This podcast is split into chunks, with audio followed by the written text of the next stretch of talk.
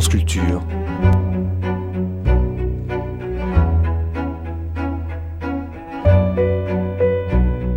Culture. La nuit, une mémoire radiophonique. Lorsqu'il y a suspicion de crime sur une péniche, il convient que le commissaire Maigret s'imprègne, comme toujours, cela dit, de l'ambiance. Ambiance simenonienne, de toute façon. Il lui faut penser péniche, penser comme ces gens-là. Ces gens-là, les vivants, mais aussi les morts. Deux pendus. L'un pendu avec une laisse de chien, l'autre à un drap. Une péniche, donc. Un canal. Une bouteille de genièvre, aussi, à moitié vide, et un magot. Les nouvelles du crime, présentées par Francis Lacassin, lecture Christian Allers, première diffusion sur France Culture le 15 août 1985. Les nouvelles du crime, choisies et présentées par Francis Lacassin. Je ne suis pas le commissaire Maigret, mais c'est vrai que peu à peu je me suis mis à lui ressembler. En vieillissant, j'ai fini par attraper son âge. Par cette boutade, Simenon a voulu marquer ses distances envers un personnage que la critique brandissait comme un miroir. Né en 1903, Simenon avait 28 ans lorsqu'en 1931 il a créé le commissaire Maigret, qui était alors âgé de 50. C'est un âge que Maigret a conservé, à peine majoré de quelques années, tout au long des 116 enquêtes qu'il a menées jusqu'à 1971. Dès l'origine, Maigret a séduit le public par son originalité. Il est très différent de la plupart des enquêteurs géniaux du roman policier qui l'avait précédé. Bourru, peu bavard, massif, ruminant, pachydermique. Il préfère le calvados au whisky. Il ne se livre pas à des spectaculaires poursuites en voiture. D'ailleurs, il ne sait pas conduire. Il ne s'intéresse pas au minutage et aux indices matériels à partir desquels les vedettes du roman policier se livrent à des déductions géniales. Sa méthode elle consiste à n'en avoir aucune. Tout en fumant sa pipe, il aime flâner à travers l'atmosphère qui entourait la victime. Il inspecte son frigidaire, ses armoires à linge. Il renifle son appartement et aussi son passé. Il s'informe sur sa parenté, ses distractions, ses goûts culinaires même. C'est en s'efforçant de comprendre la victime, en s'identifiant à elle, que par intuition et non par théorie ou déduction, Maigret remonte jusqu'au coupable. Enfin, coupable, c'est une manière de dire, car Maigret et Simenon l'ont très vite compris. Il n'y a pas de coupable, il n'y a que des victimes. Avec cette absolution, Maigret et Simenon euh, partagent un immense désir de comprendre les autres, un refus de tous les a priorismes. Simenon et Maigret ont encore en commun le, le, goût du spectacle de la rue. Ils aiment observer les petites gens et raffolent de leur cuisine, par exemple le fricando à l'oseille. Maigret et Simenon aiment aussi certains décors à la poésie simple et immédiate, par exemple les ports, les canaux, les mariniers et les péniches, comme dans La péniche aux deux pendus.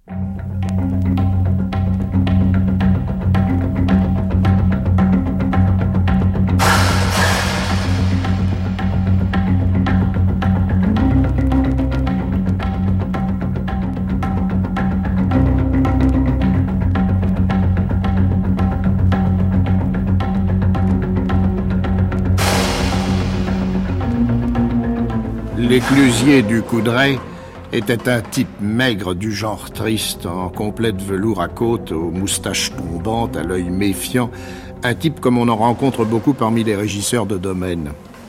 Il ne faisait pas la différence entre Maigret et les 50 personnes, gendarmes, journalistes, policiers de Corbeil et membres du parquet à qui, depuis deux jours, il avait raconté son histoire.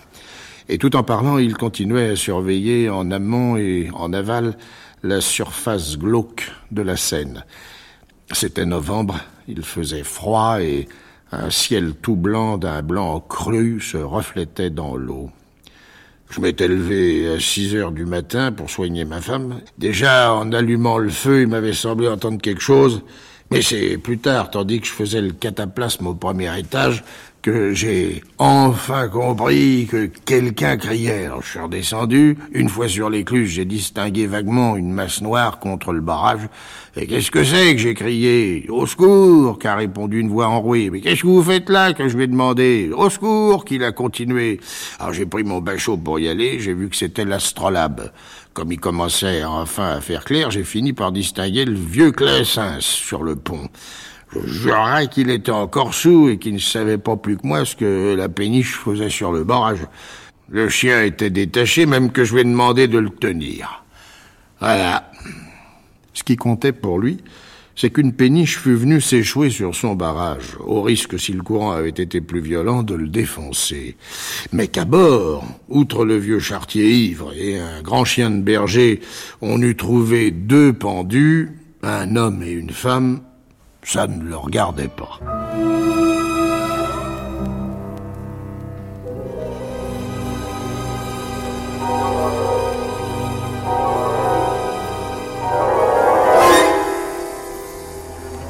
L'astrolabe dégagé était encore là, à 150 mètres, gardé par un gendarme qui se réchauffait en faisant les 100 pas sur le chemin de halage. C'était une vieille péniche sans moteur, une écurie, comme on appelle les bateaux qui font surtout les canaux et, qui ont leurs chevaux à bord. Vous verrez que c'était Mille Grandu qui a fait le coup, lui avait-on dit. Et Maigret, qui venait d'interroger Grandu pendant deux heures, était revenu sur les lieux les mains dans les poches de son gros par-dessus, l'air grognon et regardant le paysage maussade comme s'il eût voulu y acheter un lotissement. L'intérêt n'était pas à l'écluse de Coudray, où la péniche était venue s'échouer, mais à l'autre bout du Bief, à huit kilomètres en amont, à l'écluse de la Citanguette. Mais, mais à la Citanguette, il y avait un bistrot. Si bien que les bateaux faisaient l'impossible pour y coucher un, un vrai bistrot pour mariniers où l'on vendait du pain, des conserves, du saucisson, des cordages et de l'avoine pour les chevaux. C'est là, on peut le dire, que Maigret fit vraiment son enquête, sans en avoir l'air, buvant de temps en temps un verre, s'asseyant près du poêle, allant faire un petit tour dehors, tandis que la patronne, presque aussi blonde qu'un albinos, le regardait avec un respect mitigé d'ironie.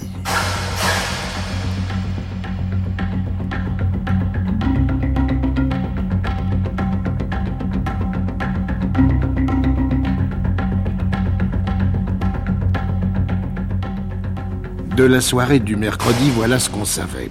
Au moment où il commençait à faire noir, l'Aiglon 7, un petit remorqueur de la Haute-Seine, avait amené comme des poussins ses six péniches devant l'écluse de la Citanguette. À ce moment-là, il tombait une pluie fine, les bateaux amarrés, les hommes, comme toujours, s'étaient retrouvés au bistrot pour l'apéritif, tandis que l'éclusier rentrait ses manivelles. L'astrolabe ne parut au tournant qu'une demi-heure plus tard, alors que l'obscurité était déjà complète.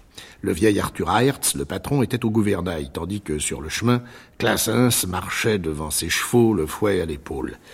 Puis l'astrolabe s'était amarré derrière le convoi. Classens avait rentré ses chevaux, et à ce moment, nul en somme ne s'était occupé d'eux. Il était au moins sept heures, et tout le monde avait déjà mangé la soupe, quand Aerts et Classin s'étaient entrés au bistrot et s'étaient assis devant le poêle. Le patron de l'Aiglon 7 menait la conversation, et les deux vieux n'eurent rien à dire. Parfois une femme entrait à son tour, mais c'était pour faire ses provisions du lendemain, après quoi elle lançait à son mari, occupé à boire, « Rentre pas trop tard !» C'était arrivé ainsi pour la femme d'Aerts, Emma qui avait acheté du pain, des œufs et du lapin. Et dès ce moment, chaque détail acquérait une importance capitale. Chaque témoignage devenait extrêmement précieux. Aussi, Maigret insistait-il. Vous êtes sûr que quand il est parti vers dix heures, Arthur Hertz était sous? Fin sous, comme toujours, lui répondit la patronne. C'était un Belge, un brave homme, au fond, qui s'asseyait dans son coin sans rien dire, et qui buvait jusqu'à ce qu'il lui restât juste assez de force pour rentrer à bord. Jusque-là, tout allait bien. Il était facile d'imaginer la berge de la Seine la nuit, en dessous de l'écluse, leur morqueur en tête, les six chalands derrière, puis la péniche d'Aerts, avec sur chaque bateau une lanterne d'écurie, et par-dessus le tout, une pluie fine et inlassable. Vers neuf heures et demie, Emma rentrait à son bord avec les provisions. À dix heures, Aerts rentrait à son tour fin sous, comme disait la bistrotte, et à dix heures un quart, le chartier se dirigeait vers l'astrolabe. J'attendais que son départ pour fermer, car les mariniers se couchent tôt et il restait plus personne. Voilà tout pour les choses solides, contrôlables. Dès ce moment, plus le moindre renseignement précis. À 6 heures du matin, le patron du remorqueur s'étonnait de ne plus voir l'astrolabe derrière ses chalands, et il s'apercevait un peu plus tard que les amarres avaient été coupées. Au même moment, l'éclusier du Coudray, qui soignait sa femme, entendait les cris du vieux chartier et découvrit un peu plus tard la péniche échouée contre son barrage. Le chien sur le pont était détaché. Le chartier qui venait de s'éveiller à cause du choc ne savait rien et prétendait qu'il avait dormi toute la nuit dans son écurie comme d'habitude. Seulement, à l'arrière, dans la cabine, on découvrait Aerts pendu non à l'aide d'une corde, mais à l'aide de la chaîne du chien. Puis derrière un rideau qui cachait le lavabo, on découvrait sa femme Emma pendue, elle, à l'aide d'un drap arraché du lit. Et c'était pas encore tout, puisque, au moment de mettre en route, le patron du remorqueur Aiglon 7 appelait en vain son chauffeur Émile Grandu et constatait que celui-ci avait disparu.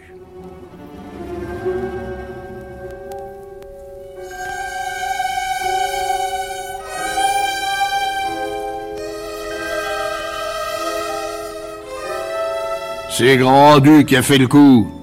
Tout le monde était affirmatif et le soir même on lisait dans les journaux des sous-titres comme euh, Grandu a été aperçu rôdant près de cette port, euh, Chasse à l'homme dans la forêt du Rougeau, euh, le magot du père Aertz reste introuvable.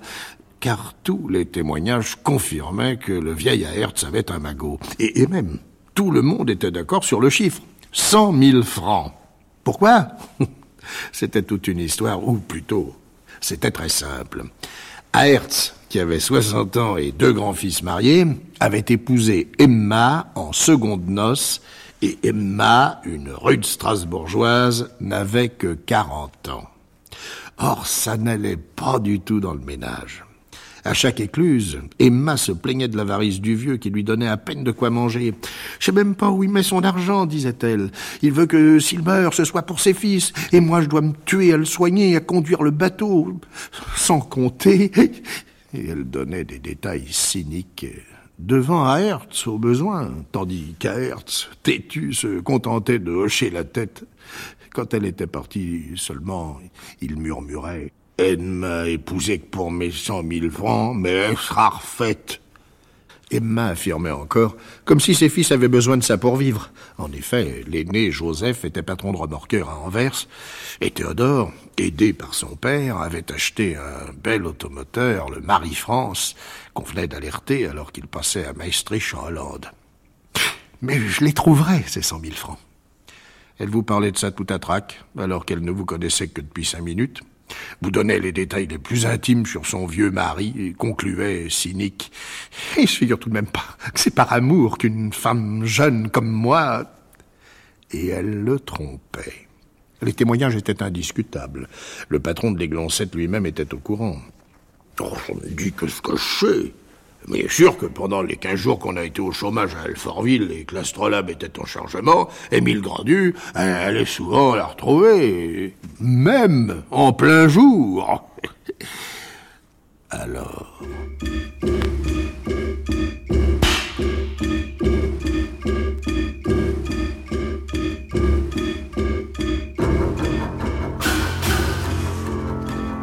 Émile Grandu âgé de 23 ans, était une crapule, c'était évident.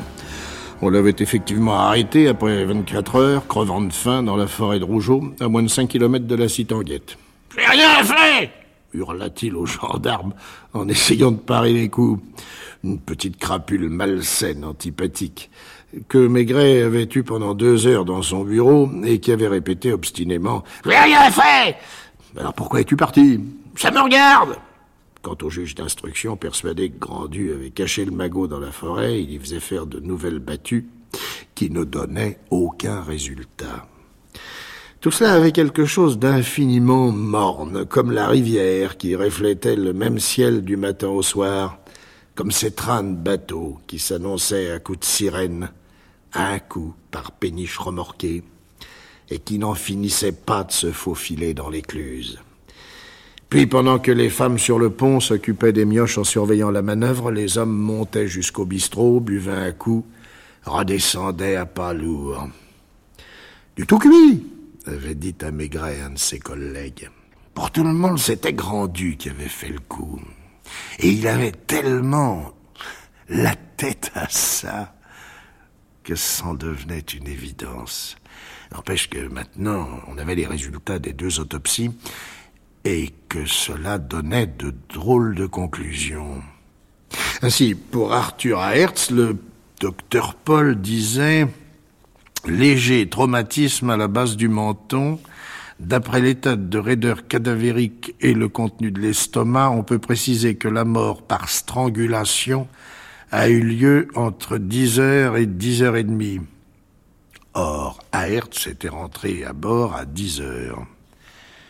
D'après la patronne Albinos, Classens l'avait suivi euh, un quart d'heure.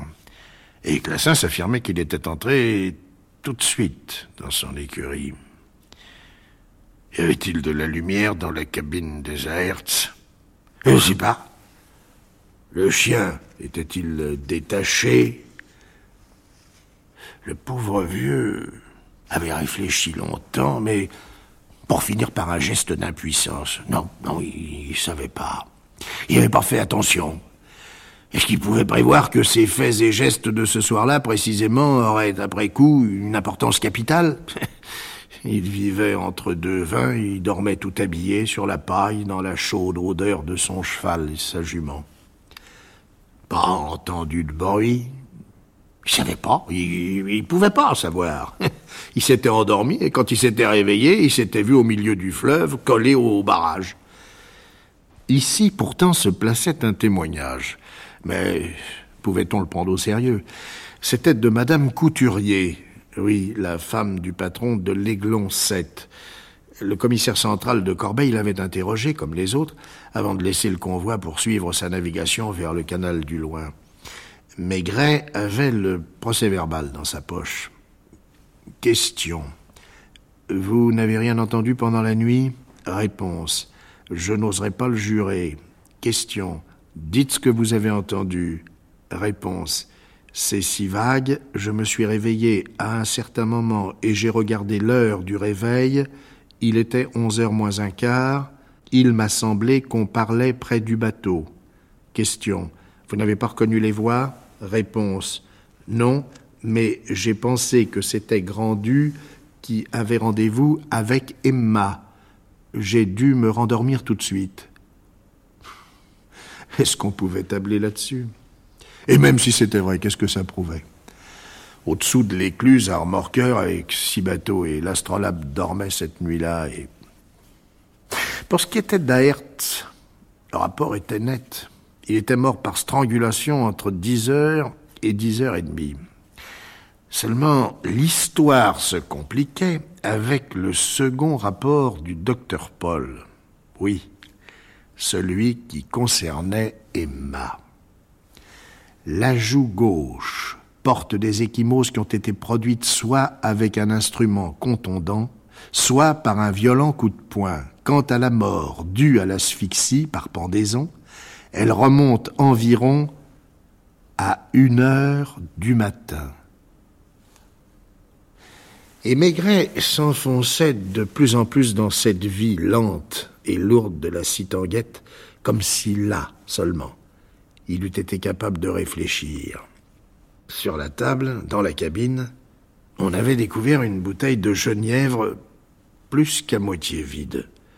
La cabine elle-même avait été fouillée de fond en comble et on avait même déchiré la toile des matelas dont les flocons s'étaient répandus. Pour trouver le magot de cent mille francs. Évidemment. Les premiers enquêteurs affirmaient Tout est simple. Émile Grandu a tué à Hertz et Emma, puis s'est enivré et a cherché le magot, qu'il a caché dans la forêt. Seulement. Seulement le docteur Paul, en autopsiant Emma, découvrait dans son estomac tout l'alcool qui manquait dans la bouteille. Alors quoi? Puisque c'était Emma qui avait bu le genièvre, c'était pas Grandu? Parfait, répliquaient les enquêteurs. Grandu, après avoir tué Hertz, a enivré sa femme pour en avoir plus facilement raison, car n'oubliez pas qu'elle était vigoureuse.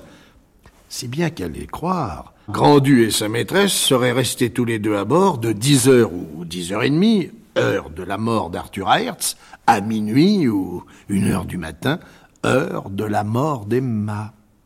C'était possible, évidemment. Tout était possible.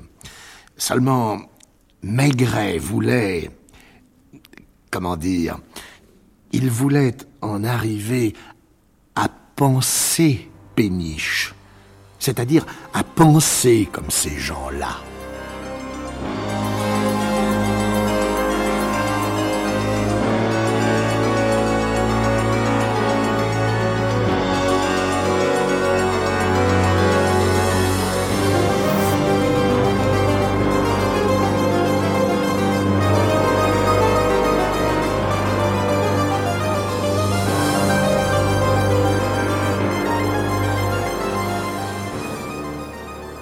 Il avait été aussi dur que les autres avec Émile Grandu. Pendant deux heures, il l'avait vraiment tourné et retourné sur le grill.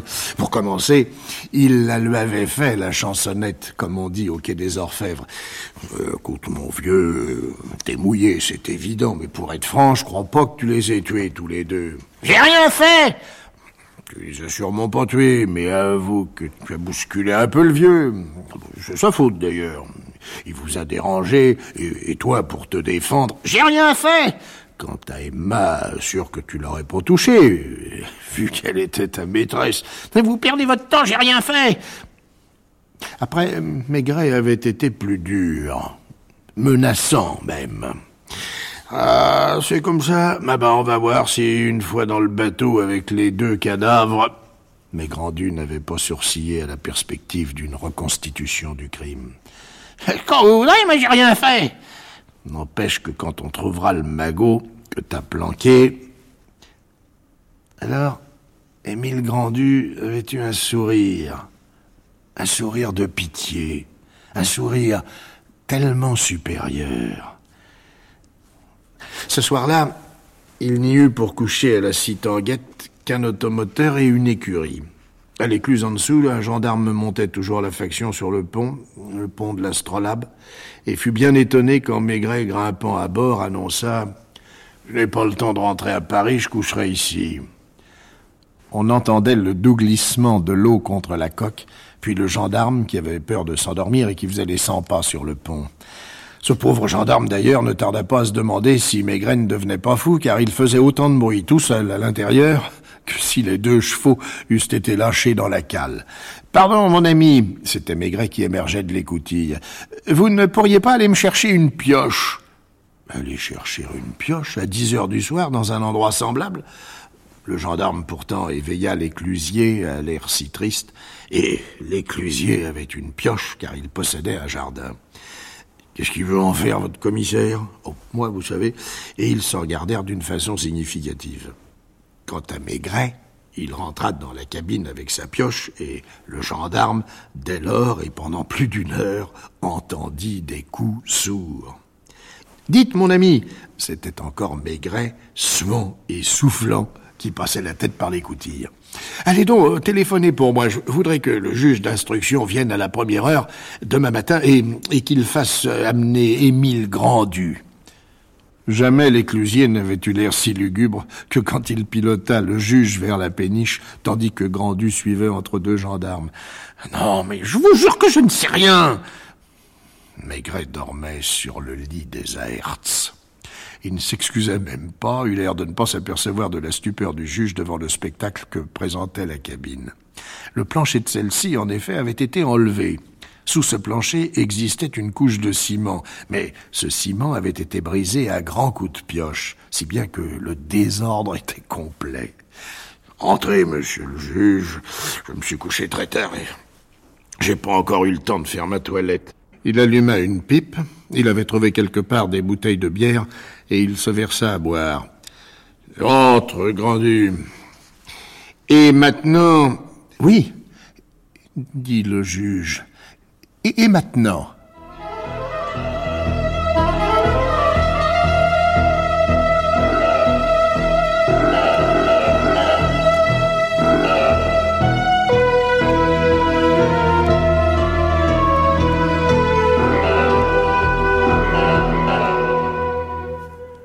euh, C'est bien simple, déclara Maigret en tirant sur sa pipe. Je vais vous expliquer ce qui s'est passé l'autre nuit. Voyez-vous, il y a une chose qui m'a frappé dès le début, c'est que le vieil Hertz était pendu à l'aide d'une chaîne et que sa femme était pendue à l'aide d'un drap de lit. Je ne vois pas. Vous allez comprendre. Cherchez dans les annales policières, et je vous jure que vous ne trouverez pas un cas, un seul, un seul, d'homme qui se soit pendu lui-même à l'aide d'un fil de fer ou d'une chaîne. C'est peut-être bizarre, mais c'est ainsi. Les gens qui se suicident sont plus ou moins douillets, et l'idée des maillons leur broyant la gorge ou leur pinçant la peau du cou. Donc, Arthur Hertz a été tué. C'est ma conclusion, oui. D'autant plus que les traumatismes qu'on relève à son menton semblent prouver que la chaîne qu'on lui a passée par derrière, alors qu'il était ivre, lui a d'abord heurté le visage. Je ne vois pas. Attendez. Remarquez maintenant que sa femme, elle, a été trouvée pendue à l'aide d'un drap de lit roulé. Pas même une corde, alors qu'à bord du bateau, il y en a plein des cordes. Non un drap de lit, ce qui est la façon la plus douce de se pendre, si je puis m'exprimer ainsi. Ce qui signifie qu'elle s'est pendue elle-même. Tellement elle-même qu'elle a eu besoin pour se donner du courage d'avaler un demi-litre de genièvre, elle qui ne buvait jamais. Euh, souvenez-vous des rapports du médecin légiste. Je me souviens. Donc, un assassinat et un suicide. L'assassinat commis à 10h15 environ, le suicide à minuit et... enfin minuit ou une heure du matin. Dès lors, tout devient simple.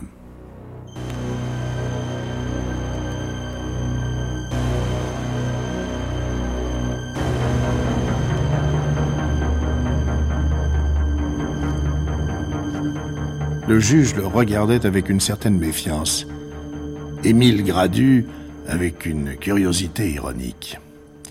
Il y a longtemps, poursuivit Maigret, qu'Emma, qui n'a pas eu ce qu'elle voulait en épousant le vieil Hertz, et qui est amoureuse d'Émile Grandu, est hantée par une idée, s'emparer du magot et filer avec son amant.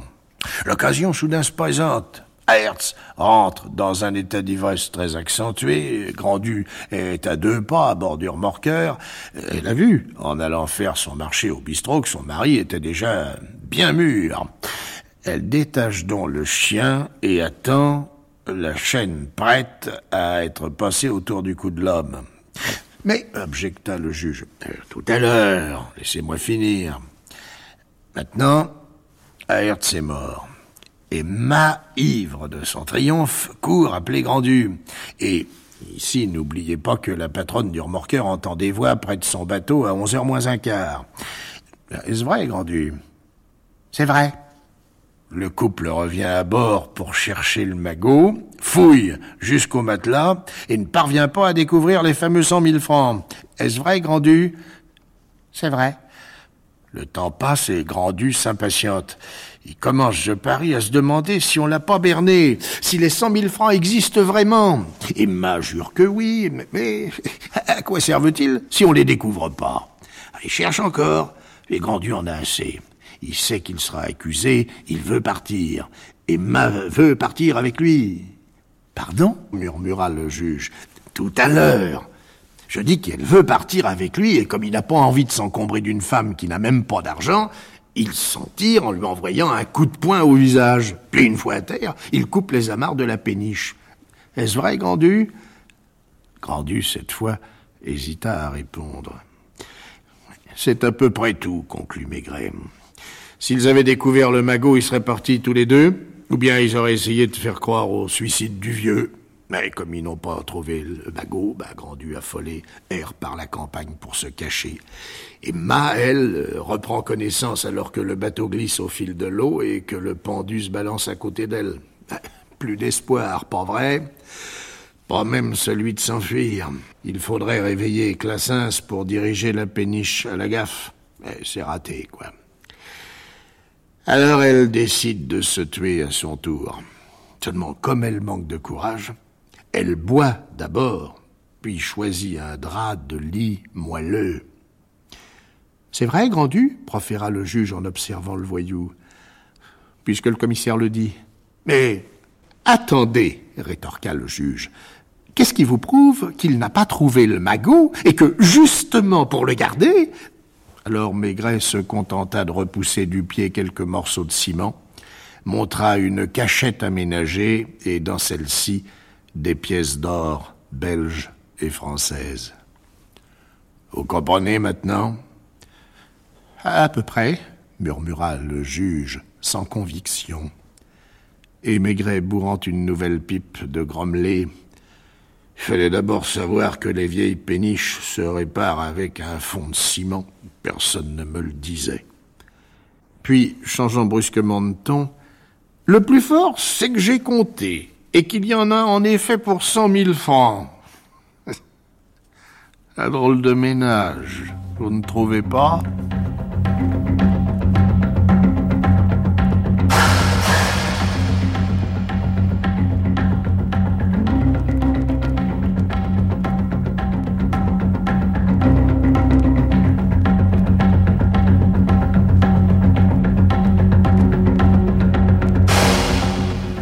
C'était La péniche aux deux pendus de Georges Simenon. Raconté par Christian Allers. Prise de son Daniel Cocolle et Marie-Cécile Mazzoni.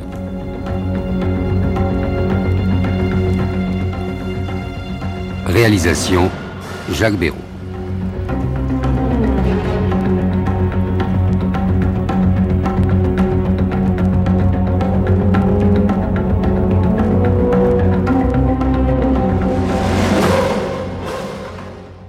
Cette émission a été diffusée pour la première fois sur France Culture le 15 août 1985. Vous pourrez la réécouter en ligne ou la télécharger durant un an sur le site franceculture.fr, rubrique Les Nuits de France Culture.